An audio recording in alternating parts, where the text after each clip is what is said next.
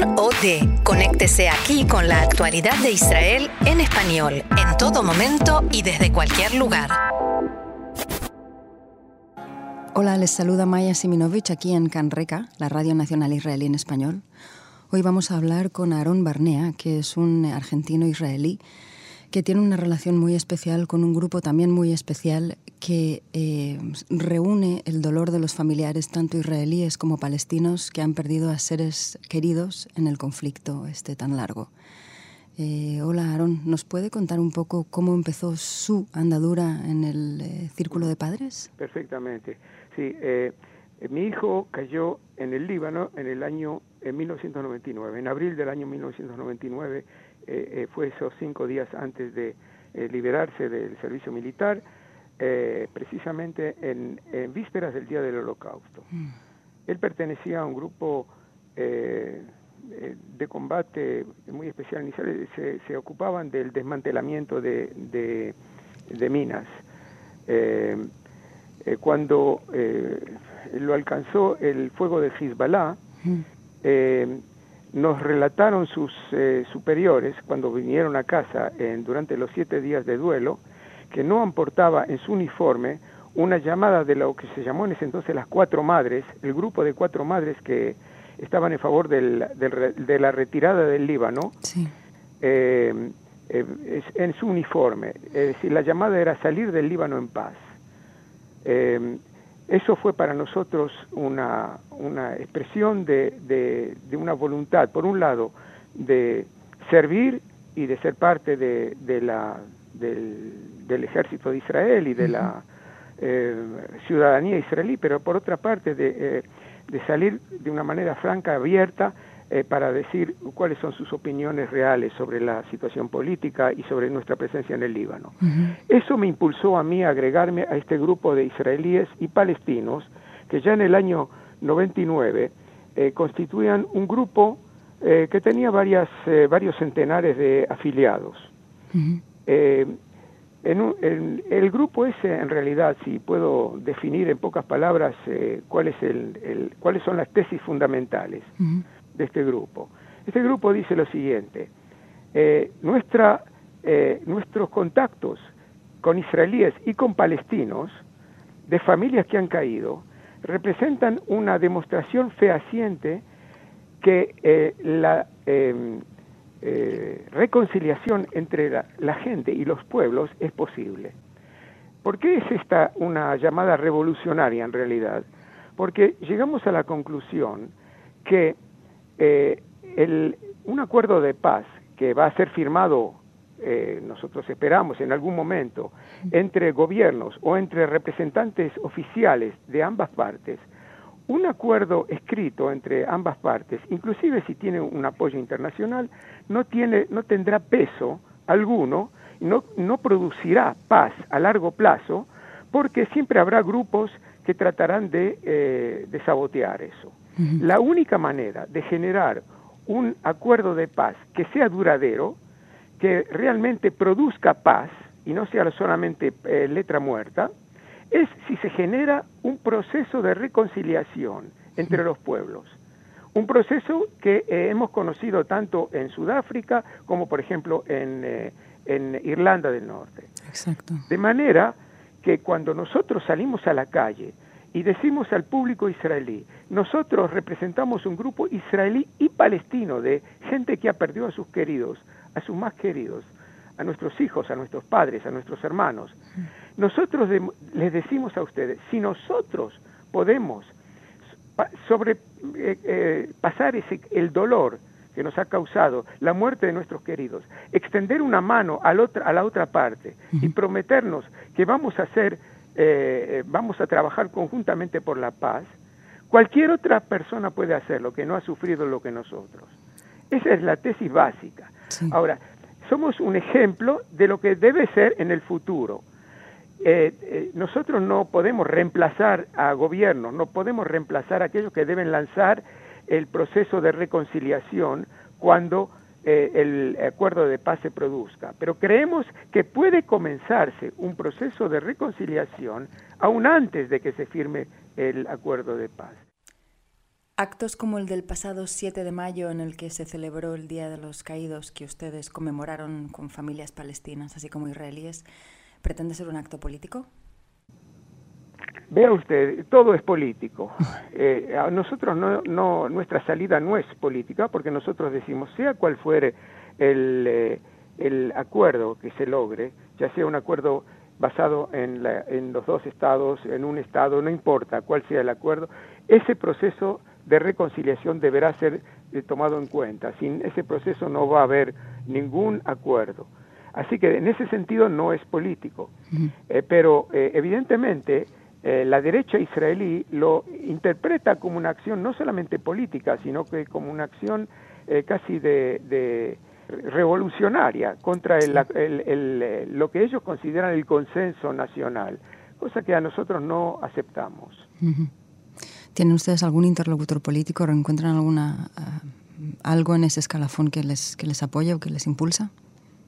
Pues claro que sí, la izquierda israelí nos ve como un elemento sumamente valioso, pero no solamente la izquierda israelí.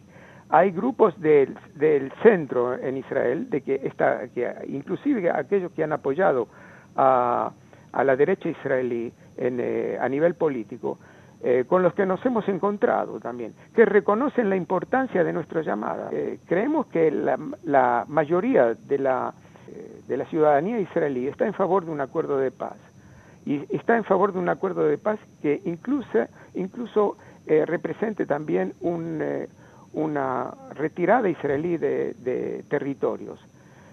solo que en este momento, debido al sistema electoral de Israel, lo que se logra es una aparente igualdad de fuerzas, eh, pero que eh, en realidad eh, si se hiciese un referéndum israelí, yo creo que la mayoría, una mayoría abrumadora, más del 70% de la realidad israelí apoyaría un acuerdo de, una movida que lleve hacia la paz. Por, en ese sentido, ese grupo de personas nos ve a nosotros de una manera muy positiva. Yo puedo dar un ejemplo concreto. Nosotros llegamos a colegios secundarios al último año de estudios. Hemos llegado a, en los años que hemos estado trabajando en colegios secundarios, a más de un cuarto de millón de eh, muchachos que nos han oído a nivel de clases, no en grupos más amplios, a nivel de clases, es decir, de 20 a, 35 eh, eh, estudiantes que nos han oído y que han tenido la oportunidad durante hora y media de oír a una pareja, un israelí y un palestino, presentar nuestras tesis, contar nuestra, eh, nuestro dolor, contar la razón por la cual nos hemos adherido a este movimiento y, y presentarles cuáles son nuestras tesis. Y muchos eh, fue la primera vez que vieron y oyeron a un palestino o una palestina, ¿no? Exacto, exacto. Eh, fue, fue una, para muchos de ellos es una, es una verdadera revolución mental. De pronto aparece un individuo en carne y hueso, un individuo que es humano, lo que generamos ahí es una humanización del otro, es una posibilidad de mostrar que el palestino no es una, un individuo, no es un diabólico, un individuo todo palestino como eh, reclaman aquellos que han manifestado contra nosotros en la manifestación de, eh, del Día de, los Caídos aquí, que somos monstruos. ¿Por qué? Porque eh, vamos junto con palestinos y todos los palestinos están catalogados como terroristas. Pero no hay más patraña que, esa. Y esos niños están a punto de ir al ejército, ¿no? Esos ni exactamente.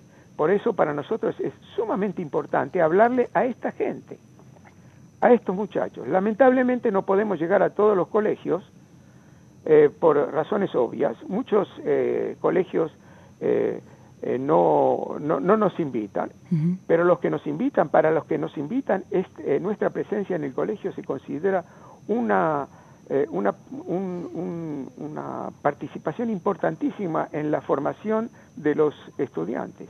Y en los territorios palestinos no sucede esto, ¿no? En los territorios palestinos hemos estado también, mm. no con la misma frecuencia y no con la misma intensidad, que en, eh, eh, Israel. Hemos estado en colegios en el este de Jerusalén, hemos estado también en los territorios, pero nuevamente digo, no con esa intensidad, por varias razones.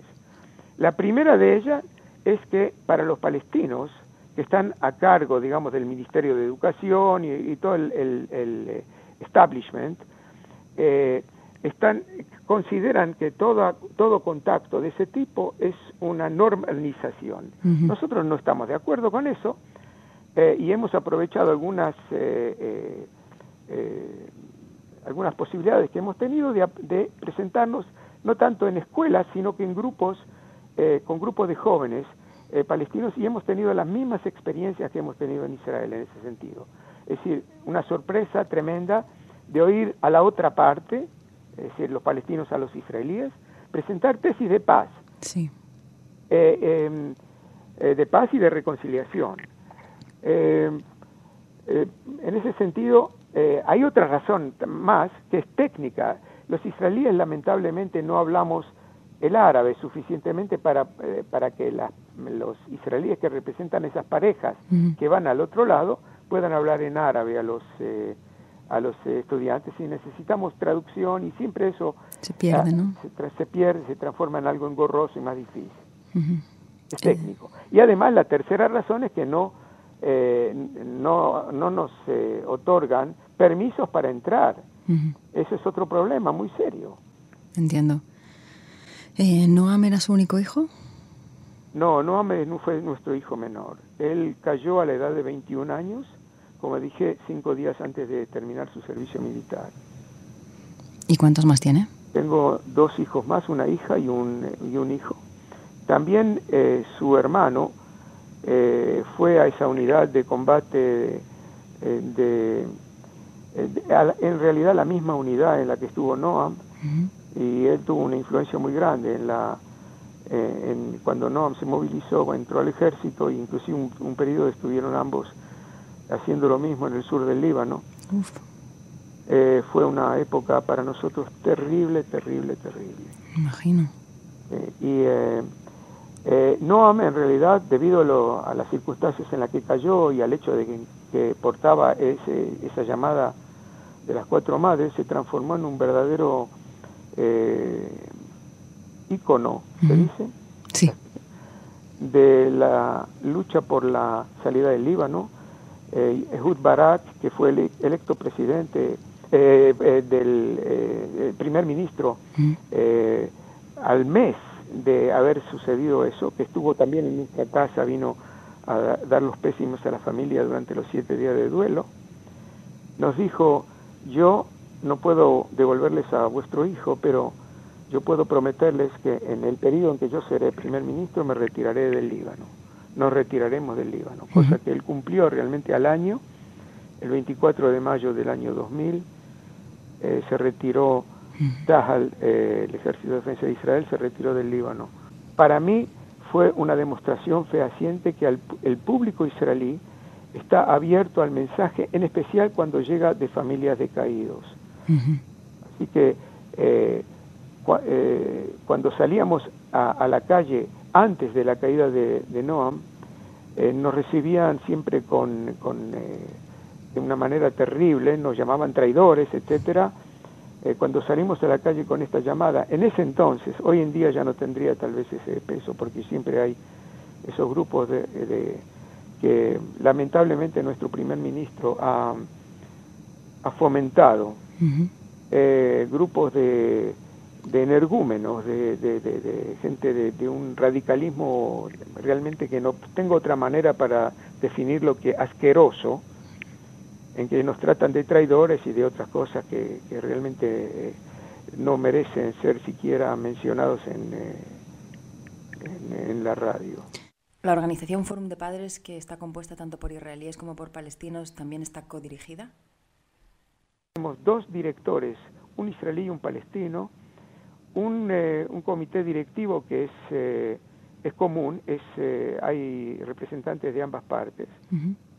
Y nuestro trabajo es fundamentalmente un trabajo conjunto. ¿Hasta ahora sabe cuántas familias hay aproximadamente? nosotros hablamos de entre 600 y 700 familias. Imagino que lo último que quiere el Fórum de Familias es añadir más familias, ¿no? Esa es su aspiración. Exactamente, exactamente. Solo que agregamos familias que ya han perdido a sus queridos generalmente en el pasado, ya sea en guerras o en acciones de terror. ¿Quiere decir que ahora actualmente no se están agregando nuevas? Sí, sí, se han agregado familias nuevas también. Mm. Claro que sí, pero no es siempre estamos con la esperanza de que no, sea, no haya más familia como esta, pero tenemos, evidentemente ha habido. Y eh, cuando hacemos actividades de tipo público, como la que tuvimos el, la última que yo mencionaba, pero no solo esa, sino que hemos hecho manifestaciones de diversos tipos, se agregan familias nuevas. Cuando oyen en nuestra eh, llamada en público, eh, eh, abiertamente, se agregan nuevas familias. Lamentablemente.